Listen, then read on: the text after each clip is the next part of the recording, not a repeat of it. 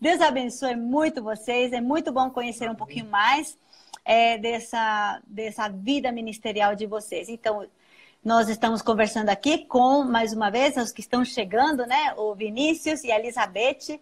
Eu sou a Emma Castro, sou missionária, somos missionários da APMT. Sejam bem-vindos, viu? Obrigado, querida. A todos aos queridos irmãos participantes que estão subindo os nomes aí. Ah, que alegria ver o nome de cada um de vocês subindo. Pode interagir, por favor, deixar a pergunta e, de acordo com o desenvolvimento da entrevista, vamos respondendo. Joia! Oh, nós queremos sempre saber é, é, essa experiência que vocês tiveram do, do chamado, como é que foi, o que, que aconteceu com vocês, como foi essa experiência de vocês para entenderem esse direcionamento de Deus na vida de vocês para um ministério de missionário transcultural.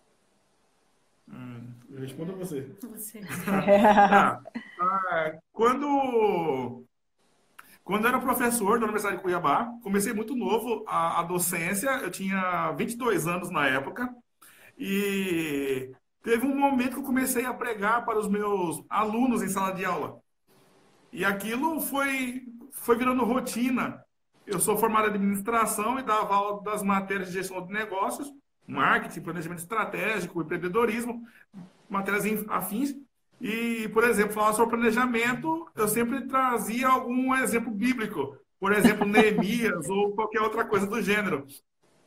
E isso foi virando rotina. E, eu comecei a orar ao Senhor, porque eu já tinha uma vontade de pregar o evangelho de forma mais intensa. E comecei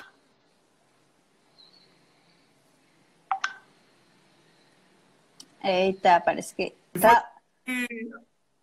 Tá me ouvindo, Emma? Ah, travou um pouquinho, mas retornou. É que eh, só esclarecendo ah. para os nossos internautas aqui que a gente depende da tecnologia, né?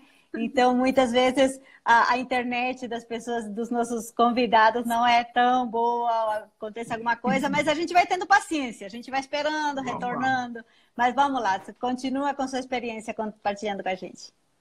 Sim, então eu dava aula e comecei a pregar para os alunos, aquilo foi se intensificando, orei ao Senhor buscando o direcionamento daquilo que Ele tinha para a nossa vida. Ah, eu e a Beth, nós éramos noivos na época, eu contava para ela sobre o objetivo de ser, é, na época eu falava pastor, até porque não tinha claro ainda a questão da missão transcultural. Ela já... Eu achava ele louco. Aí, preferia o marido, ela... preferia o marido professor, né? Tudo certinho, é, mas... né? Então, eu sempre intensificava nas conversas, ela não gostava muito, a gente tinha alguns desentendimentos, porém, com o passar do tempo, as coisas foram se clareando em nossa mente, as portas foram se abrindo, nós saímos do Mato Grosso, nos mudamos para São Paulo para fazer teologia. Eu tinha o objetivo de ser pastor ainda, gostaria de trabalhar com missão, mas eu não, não sabia, não, não conhecia distinções de missão urbana ou missão dentro do território brasileiro ou missão transcultural, qualquer coisa do gênero. Então, no decorrer do curso de teologia, que essas informações foram chegando e foi definindo em nossa cabeça que seria de modo transcultural. Mas um detalhe bem interessante é como Deus trabalha no emocional da parte da mulher. Porque quando nós estávamos na Sim. fase de relacionamento, na parte de noivado para o casamento, uh, ele já tinha falado desse desejo de fazer teologia, de mudar do Mato Grosso para São Paulo para estudar. E eu falei assim, mas Deus não me chamou. E eu já era, eu já era crente. Eu falei, mas Deus não me chamou para esse ministério. Eu falei assim, como pode? Se somos uma só carne, Deus se chamou e não me chamou. Então passou-se mais ou menos uns três meses e eu fiquei com aquela dúvida, aquela angústia e eu passei a lutar com Deus. E eu passei a uhum. fazer igual o Gideão, colocava esponjinha lá fora, colocava de novo, colocava esponjinha de novo, colocava. E eu senti Deus me acordando nas madrugadas e me despertando e eu buscando a Deus em oração, até que de repente aquilo foi uma certeza tão clara e tão evidente na, na minha mente, no meu coração, trazendo paz. Eu falei assim, Vinícius, estou pronta para ir para São Paulo. Deus oh. confirmou. Não é só o seu chamado, é o nosso. Isso foi muito forte. Isso, isso é necessário, né? Essa convicção muito, interna. Para as mulheres que estão nos assistindo. Sim, porque muitas vezes a gente é, vê que o, o, os, o projeto tem um lado da esposa que tem que estar no mesmo sentir para que as coisas possam fluir, né? Que gostoso. Sim. Aí foi o primeiro choque para vocês de Mato Grosso para São Paulo, né? Ah, sim. E foi um choque muito grande. Eu nasci numa cidade chamada Alto Paraguai, onde nasce o Rio Paraguai, né, que passa no teu país. Ah, e nasce bom. na minha cidade. Sim, nasce na minha cidade, então lá tem apenas 8 mil habitantes. Sim. Ah, o rio é muito mais importante que a cidade, para ter uma ideia. Certo. É muito Nossa. importante o nome muito. dele, então. então, a, eu nasci na cidade pequena, onde moram os meus pais até hoje, mora meu irmão, alguns familiares próximos. E sair de uma cidade de 8 mil habitantes e mudar para uma cidade que tem 12 milhões, assim, do Sim. dia para a noite, então foi uma mudança muito radical que nós tivemos. Sim. E aí, depois do preparo de vocês no seminário, como foi essa, esse entendimento é, de um chamado transcultural? Ah, eu sempre fui muito aberto à, à questão de ministério. Eu não, embora eu queria fazer teologia, eu pensava que seria de modo pastoral, mas eu tinha em mente que não seria exatamente numa igreja local. Sim. Então eu sempre conversava com os missionários que iam visitar o seminário, eles davam suas palestras, apresentavam os desafios do campo e seus projetos, aquilo que estavam fazendo. E sempre quando eu tinha oportunidade de conversar no corredor, eram as melhores partes que eu achava, que, onde eu tinha a oportunidade de conversar pessoalmente com eles. Sim. Ah, me lembro bem do, do reverendo Gutierrez, lembro do reverendo Troquês, que foi ao Sim. seminário. Então, tivemos assim, bons momentos de diálogo do reverendo ah, Montenegro também. Sim. Então, nesses diálogos, ah, nem sei se vocês lembram de mim, uhum. mas isso foi ajudando a fomentar na minha cabeça, a, a, definir cada vez mais que era mais para o contexto transcultural. Então, quando estava faltando um ano, mais ou menos, para formar, um ano e meio, já estava muito bem construído na minha cabeça. A importância então, dos... Processo é curso. Certo, dos missionários, né? É, ao virem uhum. para o Brasil, tenta agendar e conversar com os seminários, porque aí também esse contato com eles, com os alunos, com certeza é algumas é pessoas como, como vocês foram é, tocados por Deus através desses testemunhos no seminário. Que, que, que, uhum. que bom saber disso, né? E... Só que ele trazia os feedbacks em casa, né? Por exemplo, eu não frequentava o seminário, quando ele trazia, olha, hoje eu falei com um missionário transcultural, por exemplo, o pastor Gutierrez, que viaja Europa toda falando dos desafios. e falava, nossa, é assim, é assim, é assim. Nossa. Aí começou também isso a, a fomentar no meu coração também. E como foi? Sim. Não, e aí você começou foram... a, a, se preparar, entrar em contato com a PMT? Como foi essa, esse preparo, o início do seu preparo? No último ano do seminário, né, eu tinha algumas cargas horárias abertas e dava para poder fazer um novo curso. Então foi quando eu comece, conheci o, o CFM. Ah, eu fui okay. por curiosidade a princípio, sem dialogar com a PMT, sem nada, fui mais por conta própria. No decorrer do curso e dialogando com o Reverendo Rolim, né, que está no Uruguai, e com a Mônica e outros missionários que deram aula para nós também, as coisas foram se amadurecendo cada vez mais. Foi quando veio à minha mente, agora tem que mostrar para a agência. Ah, certo. E com, e com a agência dentro de casa já estava conversado? Já, dentro de casa estava acontecendo já. Tinha já um diálogo Não, já. Estava um processo ainda, porque tá. aqui é, é, o download é mais lento. É mais lento, é problema eu de. Eu preciso colocar de... esponjinha. Para cada desafio, eu preciso colocar esponjinha e tirar. Tá certo, é assim que tem o complemento, né? Mas que bom, então depois do preparo, aí como foi que vocês então entenderam que seriam direcionados para essa região aí, da África do ah, Sul. Não foi tão... Sim, não foi tão fácil assim de se definir. A Beth havia trabalhado numa companhia aérea peruana no, no aeroporto internacional de Guarulhos e o contato dela com a língua espanhola era muito forte. Eu estudei espanhol também por dois anos também em São Paulo, é, intensamente com uma professora chilena. Uhum. Então, o espanhol está muito presente na época é, entre nós. Então, sim, amor. Então, a... sobre a África do Sul? Eu vou chegar na... É, tá caminhando. Agora o download tá, tá, tá lento. Estou desenvolvendo o raciocínio aqui. Então, eu pensava no Chile e quando fui conversar com a PMT, eles apresentaram outros campos, né? O Uruguai, a Bolívia, o Panamá e apresentou também a África do Sul. E eu fui conversar com, com os missionários que estavam nesses campos para buscar informações a respeito. E conversando com o pastor Gessé, que está aqui na, na África do Sul, ele me apresentou os desafios da África Austral. Uhum. Então, eu achei muito parecido com o modelo de como nós trabalhamos no discipulado bíblico. Sim. Então, foi a partir daí que a África do Sul começou a se desenhar e se apresentar em nossa vida. Uhum. E, e, como você tomou isso, essa, esse processo, Betty? Você entendeu rápido? Você caminhou junto? Como não, foi a sua esponjinha? Não, como não, foi a sua esponjinha? Rápido, aqui não... Entendeu? Tá.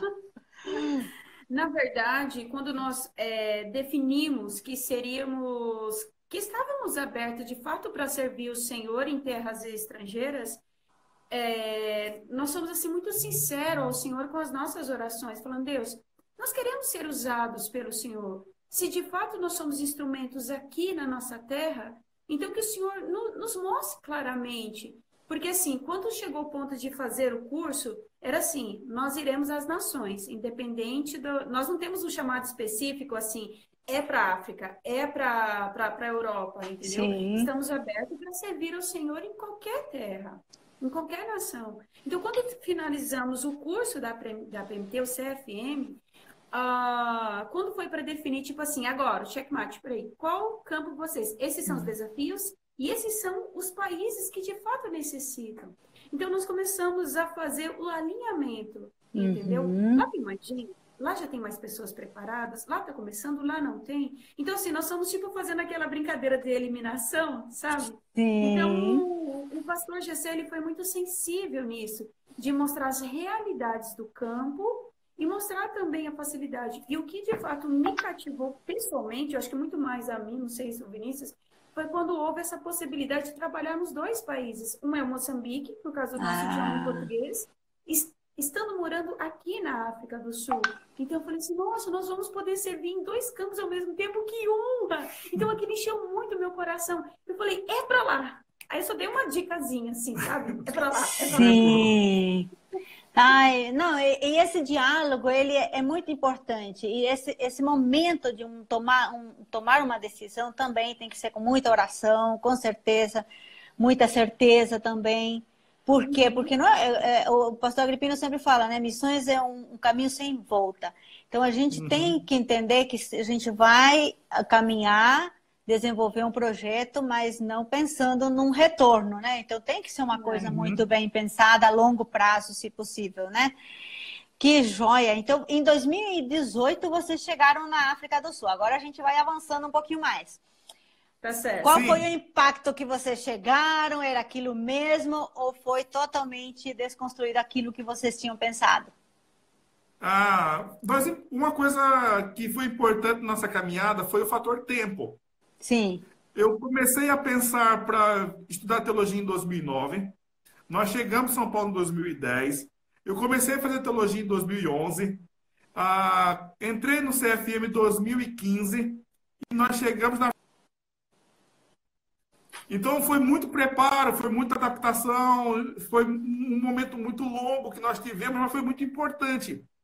Então, Sim. quando nós chegamos na África do Sul, é óbvio, tem um impacto cultural quando chega num país diferente, ainda mais na África do Sul, que são 11 idiomas oficiais e tal. Mas só que o nosso coração já estava aguardando o que viria para frente.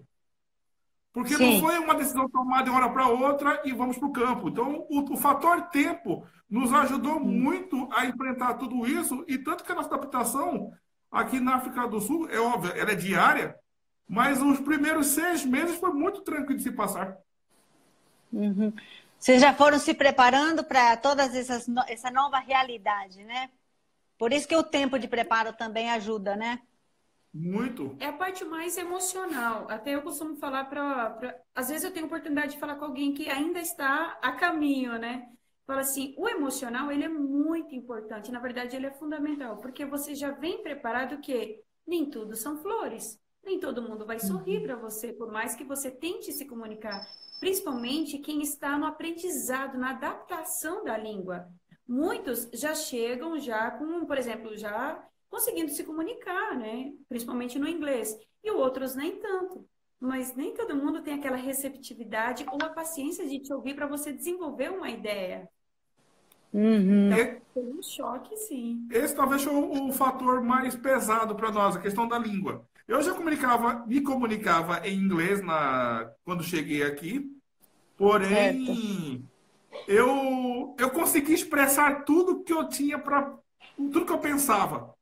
Porém, se alguém falasse qualquer coisa para mim, eu não conseguia entender. Ah. ah! Eu tinha um processo ao contrário. Sim. Isso levou muito tempo, pelo menos uns 10 meses, uhum. para isso se resolver no meu ouvido e na minha cabeça.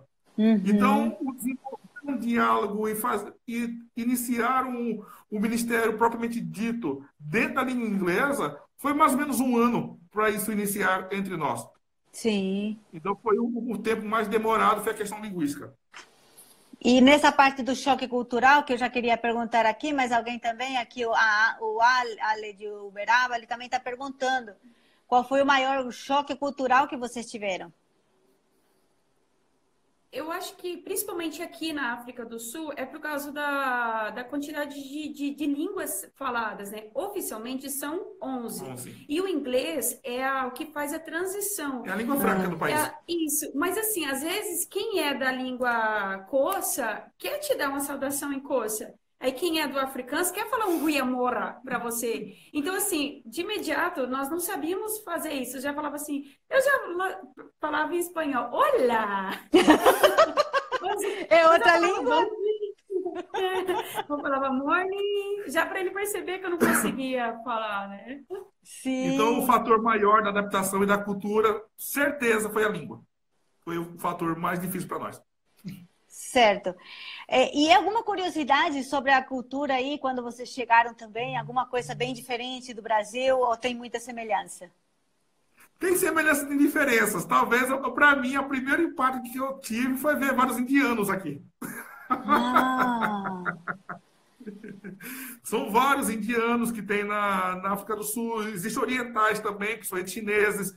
Ah, quando a África do Sul é, libertou os escravos, né, houve a abolição da escravatura, em 1834, quase 50 anos antes do que o Brasil, ah, tiveram que trazer mão de obra de outros países. Então, a maioria deles vieram da Índia ou da Malásia.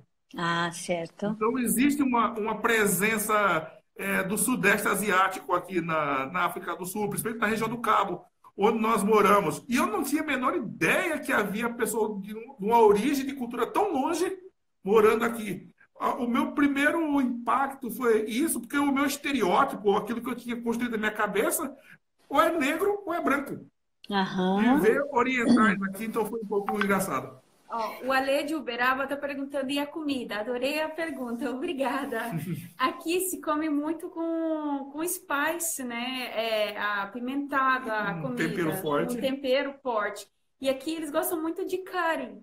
Então, curry, é assim, tudo condimentado. Uhum. E tipo assim, aí eu saio do Brasil, por exemplo, já quebro aquele impacto do Mato Grosso para São Paulo, aquele mix de comida, de variedades de comida, que na minha mente eu falei, estou preparada para o campo, já comi isso tudo em São Paulo. Aí eu chego aqui no supermercado, onde tem aquelas comidas prontas rápidas, eu não sabia nem o que pedir. Falava, moço, tem pimenta? Não, não tem pimenta. Tá bom, então me dá um pouquinho. Principalmente as batatas fritas. Então eles colocavam uns pozinhos em cima, assim, tudo condimentado. Aí colocava na boca e eu jogava fora.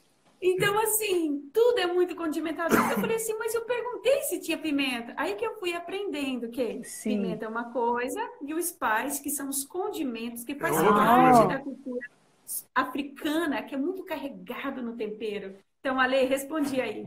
Tá. E aqui tem café, sim, né? Tá respondendo a pergunta. É o pastor. O pastor tem Ribas. café, sim, Fábio Ribas, entendeu? Graças a Deus. Oh, Teve outra, outra pessoa que perguntou aqui sobre Mahatma Gandhi. Sim, ele passou pela África do Sul, ele estava na região de Durban, que fica na região leste do país. Então, ele foi estudar é, direito na Inglaterra, depois veio para a África do Sul, passou um tempo aqui. Inclusive, Durban é a cidade que tem a maior comunidade indiana aqui na África do Sul. E daqui ele voltou para a Índia novamente. Ai, que joia! Bom, para o pessoal que está chegando, nós estamos conversando aqui com o pastor missionário é, Vinícius e a esposa dele, Beatriz Bete, né? Eu saí Macás. Elizabeth. Beatriz, Beatriz, tá vendo? Já estou chamando a missionária da semana que vem. Elizabeth. Elizabeth e o, e o é, Vinícius, né? Então, nós estamos conversando sobre o ministério deles na África do Sul e em Moçambique. Neste segundo bloco aqui da nossa conversa, agora nós queremos saber especificamente sobre o ministério, como é que está sendo esse projeto que vocês apresentaram aqui para a PMT, visitaram igrejas para levantar parceiros, como está o andamento desse projeto? Tá. O, o, nosso projeto, quando nós viemos para cá, para a África do Sul, foi a convite da Igreja Reformada da África do Sul, uma igreja é, de origem africana. Né? O africano, para quem não sabe, é uma língua majoritariamente branca, que é um desdobramento do holandês, né? que foram os primeiros colonizadores europeus aqui na região da África do Sul. Depois vieram os ingleses também, então as duas etnias europeias, origens europeias, né? tanto a inglesa quanto a a holandesa dominaram essa região aqui do Cabo por muito tempo. Então, essa igreja nos convidou para trabalhar com eles, e foi quando eles apresentaram o desafio de trabalharmos com discipulado, que é justamente a área que nós gostamos de trabalhar. Então, tínhamos por, por projeto base, né, um planejamento inicial, de trabalhar com eles aqui na África do Sul, e eles já trabalham em Moçambique. Ah, tá. Então, eles têm muita dificuldade de trabalhar em Moçambique porque nenhum deles fala português. Exceto uhum. um pastor que já está lá. Assim, exceto um pastor que já está lá, mas que trabalha em parceria e não é exatamente da igreja. Trabalha em parceria como nós trabalhamos com eles também. Então, quando eles souberam que nós somos uma igreja presbiteriana, reformada, calvinista, envolvida com missão, e que hum. estamos, estávamos dispostos né, de deixar o Brasil e vir servir a África, essa igreja é, formalizou o convite juntamente com a, com a PMT, né, intermédio do, dos diálogos com o pastor Jessé Rios, e nós viemos para cooperar com esta igreja, tanto aqui na região da África do, da do Cabo, como também na região norte de Moçambique, nas províncias da Zambésia, Niassa, Cabo Delgado, Nampula. Então, Sim. nós fazemos, desenvolvemos um trabalho de contexto binacional. Certo. E aí vocês estão trabalhando agora é, também com os refugiados, como vocês, através da igreja vocês estão desenvolvendo esses projetos? A questão dos refugiados não tem, não tem uma origem necessariamente com a igreja, e sim, sim. algo nosso, pessoal, familiar. Porque existe uma, uma presença grande de refugiados aqui na região do Cabo, e segundo informações, é um número que já anteriormente já foi bem maior do qual até mesmo o reverendo G7 tinha um projeto voltado com isso em tempos anteriores que ele morou aqui na, na cidade. Então nós percebemos né, que há pessoas que ficam na porta do mercado pedindo alimento em sinal, sinal de trânsito, na estação de trem, deitado nas calçadas. Então, essa iniciativa nossa com os refugiados e com moradores de ruas é algo pessoal e familiar, que nós mesmos preparamos a comida, e saímos com o nosso carro, identificando essas pessoas que estão em situação de rua para poder entregar os alimentos. E falar do evangelho e ter o contato com elas. Certo. Então é algo nosso e não tem o contato direto com a igreja. Ah, entendo. Atualmente, a parte do a parte que você mencionou dos refugiados não necessariamente são só os refugiados. Porque Sim. antes da, da pandemia, você já se vi, já percebia, já notava-se a presença de, de sul-africanos também. No, no entanto, uhum. nós achávamos que eram só refugiados. Uhum. E quando nós tínhamos oportunidades, perguntavam assim, mas de onde você é? Ah, eu sou do Zimbábue. Ah, eu sou do desses, desses países mais próximos aqui do país. Eu falei assim, mas o que, que te atrai para vir aqui para a região sul né, do, do país? Ele falou assim, aqui é muito mais fácil passar, não ter teto aqui, mas ter comida do que hum. estar no meu país onde a situação, tem comida, tem teto, onde a situação comida. é muito mais miserável de estar, entendeu? Uhum. E nós não temos uhum. suporte nenhum do governo. Uhum. Então, assim, isso muito nos impacta. Porque, por exemplo, nós não, não servimos, nós não fazemos ação social, entendeu? Para que isso seja notado. Mas até um mandamento mesmo de Jesus, entendeu? Ajudar o nosso próximo. Uhum. E... É, é, algo inverso, né? Que lá eles têm teto e não tem comida. Certo. Aqui tem comida e não tem teto. Certo. Então, Aí você. Pode então, falar. no Brasil, mais ou menos assim, os brasileiros sabem que tem um sonho americano, né? Ah, quem, quem, é do Brasil tem um sonho americano. Então, aqui na África, nós percebemos e fizemos esse paralelo das pessoas das regiões aqui, dos países vizinhos que descem toda para a África do Sul. Então, tem esse sonho sul-africano, entendeu? De conseguir moradia, porque a moeda local aqui da África do Sul é melhor do que qualquer outro país aqui do continente, em questão certo. de valor, de peso, né? Sim. E vocês perceberam essa, esse projeto esse que vocês estão desenvolvendo agora, é, depois que vocês já estiveram lá? Porque antes disso vocês não tinham esse, ah, sim, essa percepção. Sim. Nós não tínhamos, não tínhamos nem noção que existia essa necessidade. Sim. Nós não sabíamos disso. Foi ao chegar aqui, identificamos esta, esta oportunidade e dentro de nossas condições a gente tenta atender, até porque nós tiramos isso do nosso orçamento para poder assim efetuar. Certo. E como é esse é, é, o trabalho que vocês também estão desenvolvendo lá em Moçambique? Porque aí vocês estão ajudando a igreja local, desenvolvendo esse trabalho com os refugiados, mas aí a gente tem recebido a carta de vocês também dessas incursões que vocês fazem em Moçambique. Vocês podem contar um pouquinho como tem sido esses projetos? Sim, a, a primeira incursão que nós fizemos, fizemos três incursões a Moçambique. Sim. Já era para aos nossos cálculos deveriam ter sido cinco, mas só foi, só foi possível fazer três. A primeira nós fizemos em família, em agosto de 2018. Em março do ano passado, 2019, eu fui sozinho. A minha sogra teve AVC e teve que voltar ao Brasil. A Beth teve que voltar ao Brasil, juntamente com a Esther, para atender a minha sogra. E eu fui sozinho, eu e um outro pastor sul-africano, nós fomos, é, só em relação à família, né? É, eu e um pastor sul-africano, nós fomos para o norte de, de Moçambique, numa viagem de carro, de aproximadamente 14 mil quilômetros. Foi assim um, um grande rally que nós fizemos, de ida e volta, em que tivemos a oportunidade de visitar vários campos na região norte do país. Principalmente, o que mais me deixou impactado foi a região do Cabo Delgado, que é uma Sim. região altamente violenta, muito violenta mesmo, com os ataques terroristas pelo, coordenados pelo Al-Shabaab, né, que é um grupo terrorista é, que atua muito na região da Nigéria e também da Tanzânia. Eles têm Sim. entrado na região norte de Moçambique e uhum. ateado um pouco nas casas, nos carros, decapitado é, quem passa pela frente, independente se é cristão ou não. Mas isso contra o governo. Isso são Esses ataques é contra esse, o governo. Esses ataques são contra o governo porque eles querem tentar é, conquistar uma petroleira que tem na região. Porque ah. se eles ah. conseguirem isso, eles vão ter dinheiro para o resto da vida para poder financiar outros ataques, não só na África, mas como no mundo também. Então, como eles não conseguiram atacar essa petroleira ainda, segundo informações que nós tivemos com, com os pastores da região, então eles matam as pessoas para roubar os órgãos para vender no mercado negro. Uau! Que é o modo como financia os ataques. Então, a, a igreja reformada da região, na época, estava muito abalada e, e havia mais de 150 membros. Quando chegamos para visitá-los, fomos a única equipe missionária que fomos até lá para poder atender esses pastores, os hum. presbíteros, o pessoal da igreja. O pastor chorava e dizia assim: nunca ninguém veio aqui dar um apoio para nós. Oh. Eu era o único brasileiro da equipe. E... O único brasileiro e missionário da APMT, conste. Sim, exatamente, para saber claro isso. Isso. É, é, muito importante que as pessoas que estão nos ouvindo, eles saibam que a igreja está junto com vocês. Vocês são o braço da igreja, por isso é essa parceria. Sem a igreja, vocês não estariam lá. E sem vocês, a igreja não estaria nesse lugar. Aí é, é uhum. o complemento.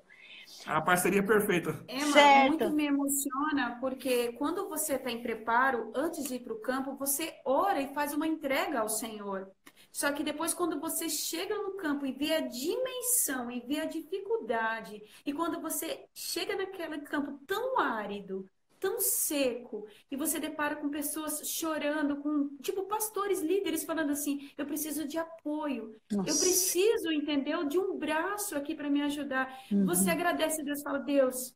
Tudo já estava na sua eternidade. Então, se Deus usa meios, usou a agência para aprovar o projeto, usou as igrejas que têm nos abençoado, entendeu? Através de orações, através do, do, do próprio sustento, né? Para nos manter aqui. Então, isso é muito motivante, porque você faz que é uma cadeia. Uhum. Sim. E, e, com esses pastores, você, tá, você continua acompanhando de alguma maneira? Como que você está, está trabalhando com eles? Nós temos um grupo no WhatsApp. E Sim. é um meio que nós temos hoje para poder dialogar, trocar informações, orar um pelo outro, é, compartilhar é, material para estudo, que é raríssimo eles encontrarem. Então, o que eu consigo em língua portuguesa, eu mando para eles. E então, constantemente a gente tem essa interação. Quando eles têm alguns problemas, eles compartilham entre nós, a gente ora também. Então, tem, até hoje tem havido este, este vínculo. A Beth depois entrou, fez uma incursão só em, em Moçambique, que eu fui impedido de entrar no país pelo fato de eu ser pastor. Então, não uhum. me deram um visto para entrar na, na, no país. Eu tive que voltar, depois de ter dirigido 2 mil quilômetros, e voltei para casa e a Beth seguiu viagem só. Então, teve também essa, esse episódio em nossa caminhada no ano passado. Então. Eu acho que ela lembrou da esponjinha nessa hora, não foi, Beth? Agora sou eu. Como foi essa tua experiência, Beth, de ir sozinha? Olha, Emma, eu falo, já me emociono. Quem me conhece sabe, a Beth gosta de se emocionar. Porque, assim, tu, todos os nossos passos é, é, é alinhado com o Senhor, é totalmente uma dependência. Até para quem está nos ouvindo, para ter essa sensibilidade de ouvir a voz de Deus quando é para ir, quando não é para ir. Sim. Nós tínhamos orado, nós tínhamos certeza que Deus estava aprovando essa viagem, não tínhamos, não tínhamos dúvida. Ou seja, quando tem paz, sentimos a aprovação do Senhor. Uhum. Vinícius foi, foi de carro e daqui a quatro, três dias eu ia de avião, porque eu ia com a Esther, né? Sim. Eu e uma outra missionária aqui da África do Sul, porque nós somos dois casais. É um casal sul-africano e a minha família, que fazemos Sim. essa incursão semestral em Moçambique. Então, assim, o Vinícius foi de carro. Nós não tínhamos plano B, era o plano A. Ele entra, eu entro de avião, nos encontramos no norte, que é na região da Zambésia, e lá fazemos as nossas visitas nas aldeias. Tudo planejado, tudo perfeito. No entanto, quando ele foi negado, que ele me liga e falou assim: Beth, estou na fronteira, não é, negaram o visto e eu estou regressando. Falei, calma, não, você não pode regressar. Eu, eu, eu tenho voo amanhã e começou aquela disputa, aquele nervosismo. O pessoal da igreja sul-africana ligando, Beth, agora vai como não vai. Então, assim, Vinícius regressou para casa, Sim. E eu tive que comprar uma passagem aérea de última hora, cheguei correndo, o avião já estava taxiando. Não! para poder voltar para casa às pressas, para dar tempo da Beth pegar outro voo e voltar para Moçambique. E para você assim, ficar quando... com a Esther, né? Com a filhinha. Com a então, mas até então nós não tínhamos ainda decidido por quê? Porque quando o Vinícius ficou preso lá na borda, ele viu as notificações dizendo que crianças tinha que ter no mínimo seis meses, né, de autorização do, do passaporte e o dela tinha mais ou menos quatro. Então ele falou assim, e a gente começou a discutir e tipo assim, então agora a família cancela, a viagem não vai. E o pessoal da igreja aqui na África do Sul falou assim, mas o norte, as aldeias estão esperando por vocês. Eles estão aguardando há meses a chegada dos missionários. Sim. E eu comecei a chorar. Eu falei, Deus, oh. o Senhor aprovou, o Senhor nos abençoou. E agora por que, que meu marido não vai? E assim, nós oramos, entregamos para Beth, vai. Eu uhum. fui. E quando eu fui, assim, eu fui com meu coração moído. Eu fui com um sentimento de incapaz. Eu falei assim, eu não vou conseguir fazer nada, porque parte da minha família não está comigo. Mas quando eu cheguei, que fiz a viagem, assim, só representando a minha família, uh, com, com outro casal de missionários aqui sul-africanos, eu passei a ver Deus em detalhes. Porque eu não uhum. tinha minha filha pequena para me chamar a cada um minuto e eu não tinha o meu marido também e assim, eu tive tempo precioso com cada aldeia, com cada mulher. Então, assim, Deus me usava de manhã, de tarde, de noite. E Emma, uma coisa, assim, sobre, sobrenatural, por quê? Quando nós chegávamos na, em cada etapa que, que tinha que fazer a que tinha que fazer a apresentação, os cursos, para quem não sabe, em Moçambique, mulheres falam com mulheres, uhum. homens têm autorização para falar com os homens, entendeu? Sim. Então, quando um pastor vai, ele tem autorização para falar com toda a aldeia. Porém, uhum. ele não tem autorização de tratar sozinho com as mulheres. Isso não é Sim. é aceito no norte. Então, uhum. assim, eu tive essa oportunidade preciosa de tratar pessoalmente com as mulheres a luz da escritura, de orarmos, de chorarmos, e foi bênção de Deus. Que, que experiência, né? Não. Aí você entendendo, sim, entendendo que às vezes nós fazemos planos, mas a resposta correta vem dos lábios do Senhor, né? Uma das coisas só que alguém me enviou uma mensagem naquela época que gravou muito falou assim: Beth, vocês demonstraram para a igreja que não é só o seu marido que é missionário, que você Sim. também é missionária e a sua filha também. Isso muito me emocionou. Isso é muito importante também a gente compreender, né? Porque no, no projeto missionário, realmente, é o casal tem projetos que é esposa, que tem é, acesso né, a, a, essas situações, como você está contando, às vezes é o pastor. Por isso que o chamado tem que ser realmente da família. Que, que benção. E aí você ter, concluiu esse projeto, retornou, e aí vocês continuam tendo também esse contato com essas mulheres, com essas pessoas? Nas aldeias não, Emma, porque é muito precário a é. situação. Nas aldeias, no momento, não é possível nós temos contato com a igreja do pessoal da cidade, que é onde nós temos o grupo de WhatsApp e estamos nos reunindo semanalmente. Ah, que bom. Então também nessa época de pandemia aí vocês estão usando muitos meios virtuais, quando dá, né? Quando tem condições, é, né? Exatamente. Certo. Hoje o nosso trabalho é 100% virtual. Sim. Porque aqui também estávamos em lockdown. As coisas estão começando a voltar ao normal gradativamente por agora, mas mesmo assim segundo a orientação do governo e também da própria liderança da igreja, eles não veem que as coisas se retornem tão rápido assim. Entendo. Então vai levar um tempo para as coisas voltar ao normal. Certo, então vamos ter que aprender a lidar com a tecnologia, mesmo que a gente é, não é muito fã. Ótimo. Ó, é, quais, quais, são as principais dificuldades que vocês estão enfrentando hoje no campo? É, as situações que vocês estão lutando, que vocês estão vendo assim que tá difícil? Eu acho que esse, é, eu acho que veio uma lista, não é? Eu tô fazendo download. tá certo. Ah, hoje, a... hoje assim, um dos nossos maiores desafios que temos não é nem do próprio campo, o nosso maior desafio hoje que temos é de ter um parceiro local para nós desenvolvermos nosso trabalho. Ter as portas mais abertas. Ah, exatamente, porque, como eu disse no começo, nós fomos convidados por uma igreja reformada de origem é, africana, né, aqueles irmãos lá, descendentes de holandeses, porém não foi possível nós desenvolvermos nosso trabalho com eles, por questão linguística. Eles ah, têm muita resistência com o inglês muita resistência mesmo. E até um ponto que vieram e me procuraram formalmente e falaram assim, pastor, não dá para trabalhar juntos. Uhum. Porque nós não, nós não aceitamos o inglês. Ah. Nós não falamos africano, eles não falam português, o inglês era a língua meio do diálogo de todos os trabalhos, então nós tivemos que começar a procurar um novo parceiro. Nós temos congregado como família na Igreja Reformada Anglicana da África do Sul, igreja muito parecida com a IPB, até mesmo nos cânticos também, e temos dialogado bem.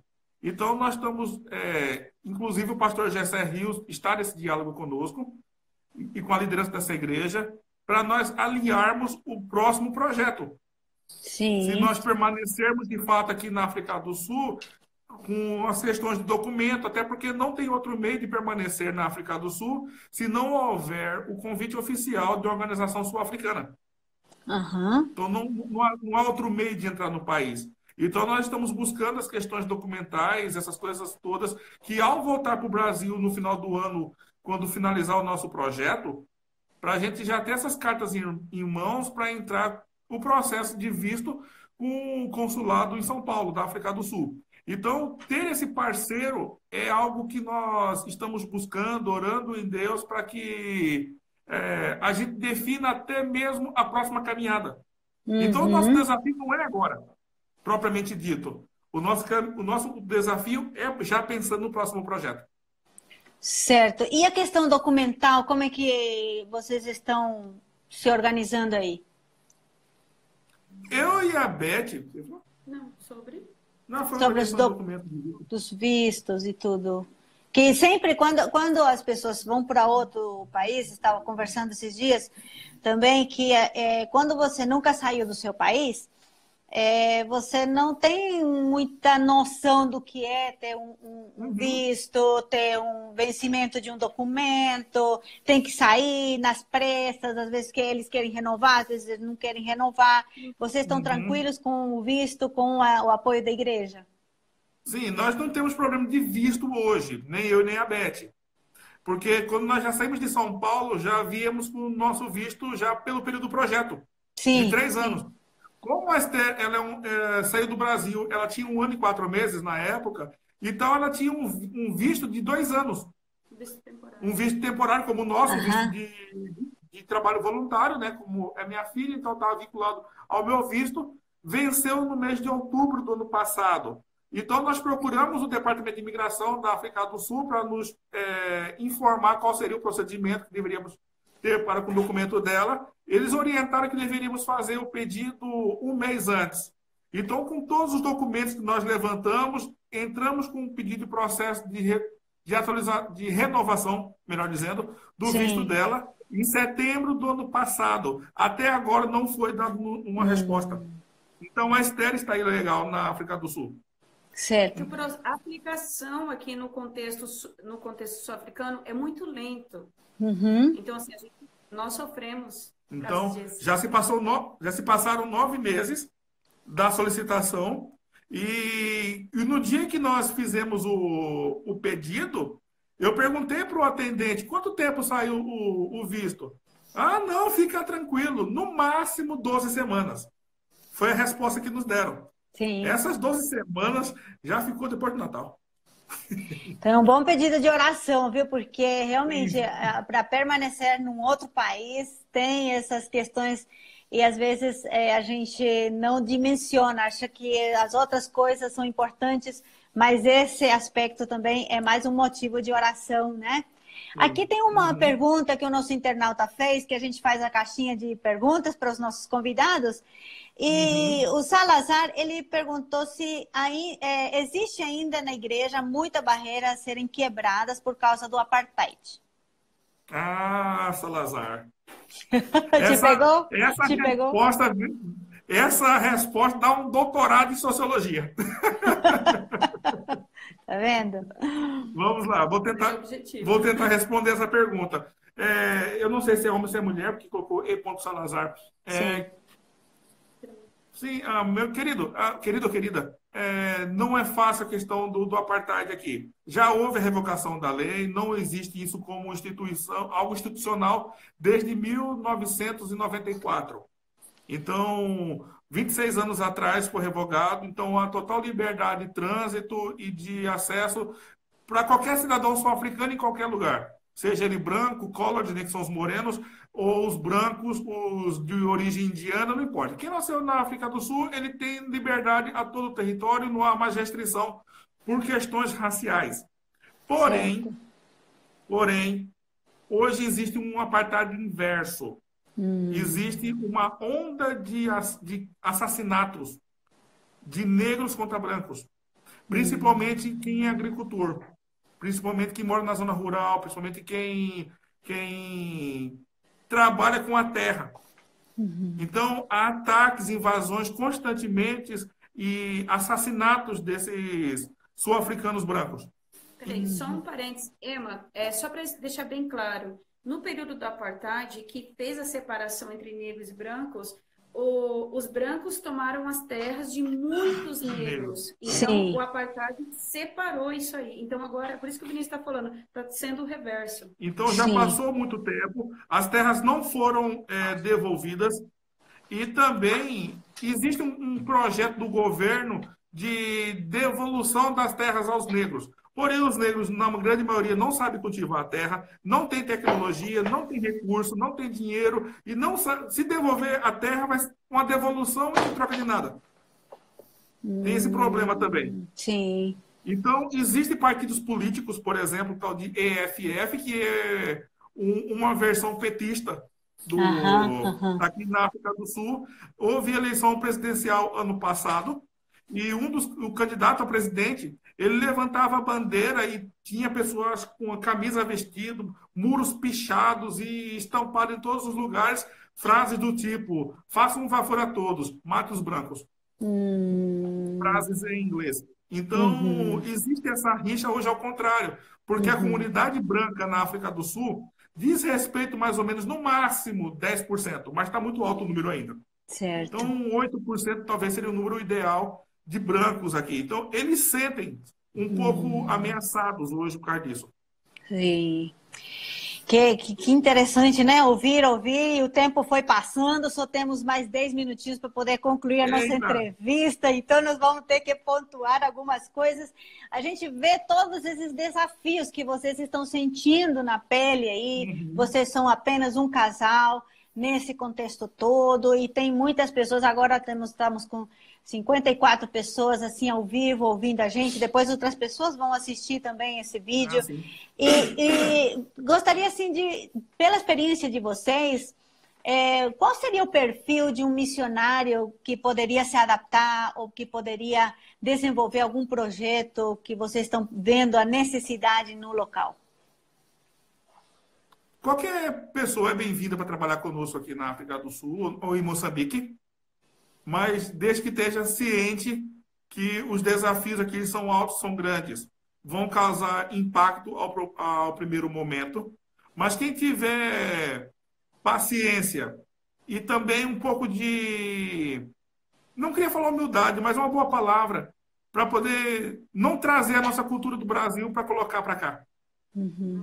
Não impor a nossa mentalidade brasileira. Tentar ouvi-los, entender, isso leva muito tempo. E nós estamos aprendendo isso. Isso, ainda, isso tá? nós estamos vivendo. estamos aprendendo. Estamos quase três anos, mas estamos vivendo isso. E, a, as respostas que nós temos para responder para perguntas brasileiras não cabe para responder perguntas africanas. Sim. Então a gente tem que ter essa sensibilidade também para poder entender que diretamente é, afeta o nosso ministério. Sim. Então, talvez isso seria uma boa resposta para quem quer servir aqui na, na África do Sul. E, por favor, quem quiser vir servir a África, independente se for na área da saúde, se for na área da educação teológica, se for na área de pastoreio, plantação de igreja, qualquer área, estude missiologia, estude teologia. Hum. Porque sem essas duas ferramentas, vai fazer muita falta para o desenvolvimento de um bom projeto aqui. E você destacou aqui a necessidade de alguém aprender o africano, né? Alguém até perguntou se alguém poderia investir nessa língua, né, para poder ter essa essa eh, essa ponte, né, e, e, interação com esse povo, né? Alguém que também esteja disposto a aprender a língua local, não apenas o uhum. inglês, né? Uhum. Ah, nós pensamos nisso também na época. Ao nosso primeiro momento, nós pensamos ficar só três anos na África do Sul. Mas é óbvio que as coisas vão ganhando corpo e, a princípio, no primeiro momento, entre inglês e africanos, nós pensamos mais no inglês, porque nos daria mais liberdade. Porque o inglês é a língua franca do país inteiro e o africano só se fala em torno de 10%. Sim. Então, quem tiver a disposição de já ter o inglês e querer aprender o africano, tem um grupo étnico muito grande a ser atendido. Muito grande mesmo. E a Nath aqui está então, perguntando vale se tem Bíblia em africanos. Tem, tem Bíblia africana. Tem, sim, então já está pronto, Bíblia, tem, Nath. Tem é só ir lá tem e fazer tudo, o simulado. Tem tudo, tem tudo. Tem tem... A Universidade oh. de Stellenbosch, por exemplo, que é uma das maiores universidades da África do Sul, é um curso, é uma universidade em africano. Joia.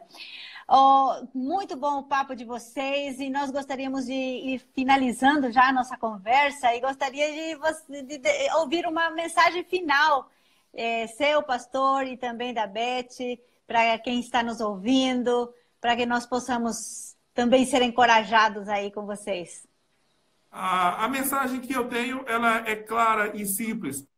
aquele que morreu, aquele que viveu de forma reta, santa, justa, que foi enviado por Deus, que viveu sem pecado, aquele que morreu e ressuscitou ao terceiro dia, que é o autor e consumador de nossa fé. Ele nos mantém, ele nos segura, ele nos conduz, nos direciona, seja que nós vivamos no nosso país de origem ou qualquer outro lugar do mundo. Então, a nossa segurança e a, e a, e a, e a âncora da nossa fé se repousa em Cristo. Mesmo em momentos de dificuldade, de pandemia, de ataques terroristas, de ser barrado na fronteira, de ter documento negado e tantas outras coisas, uhum. nada nos separa do amor de Deus. Amém, amém. Obrigada, pastor. Amém. E acho que Hebreus, é, eu fui pego de surpresa, Hebreus 3, 5, a gente aprende na PEC, que eu fiz o curso da PEC, isso eu carrego comigo quando ele fala assim, que ele nunca te deixarei, eu jamais te abandonarei. E a gente faz assim para as crianças, ó, aqui Tudo sou bem? eu e aqui é o Senhor, e nós estamos guardados. Aqui, uhum. ó. Amém. Essa é uma mensagem que eu ensino o tempo todo para minha filha, independente da situação. O meu tá, tô ouvindo com dificuldade. Amém, que bom. Deus Mãe, abençoe. Deus abençoe você. Amém. Obrigado por tudo. Obrigado, Obrigado por tudo. Tchau, igreja. Tchau, Abraço. Gente. Tchau. Tchau, tchau. obrigada, PMT, por tudo, né? Por segurar cordas. Amém. Obrigada a vocês. Tchau. Tchau, tchau, gente.